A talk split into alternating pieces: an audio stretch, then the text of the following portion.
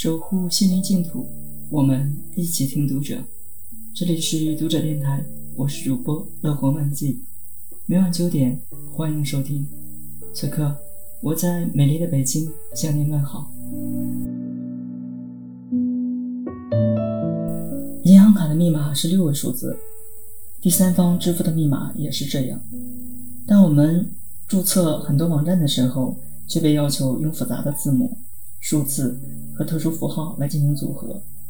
后面一种情况时常让人头疼，因为我们很容易忘记太复杂的密码。为什么和钱相关的密码这么简单，网站注册的密码反而如此复杂？难道钱还不如其他东西重要吗？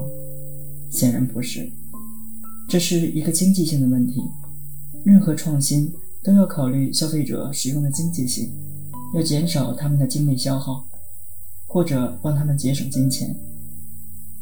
银行卡用六位数的密码无疑是经济的。首先，银行卡的用户范围很广，比如老年人的记忆力可能不好，还有平时到处注册网站的 App 的年轻人设置的各种密码非常多。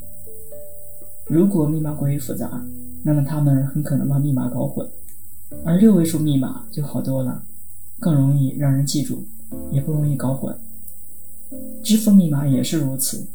一位互联网大厂的支付工具工程师曾告诉我。他们在设计支付工具的支付密码时，也考虑过复杂的方式，但最后还是决定用最简单的六位数字密码。他们通过很多次模拟实验，并用很多模型试过之后，才发现六位数字密码能最好的达到安全性和经济性的平衡。其实还有一点不要忘记，无论银行还是第三方支付工具，他们都有很强的技术实力。拥有强大的基于数据、影像等技术手段的安全系统，并以高薪维持着行业内最优秀的工程师团队，完全可以抵御普通黑客的攻击，保证用户的密码安全不出问题。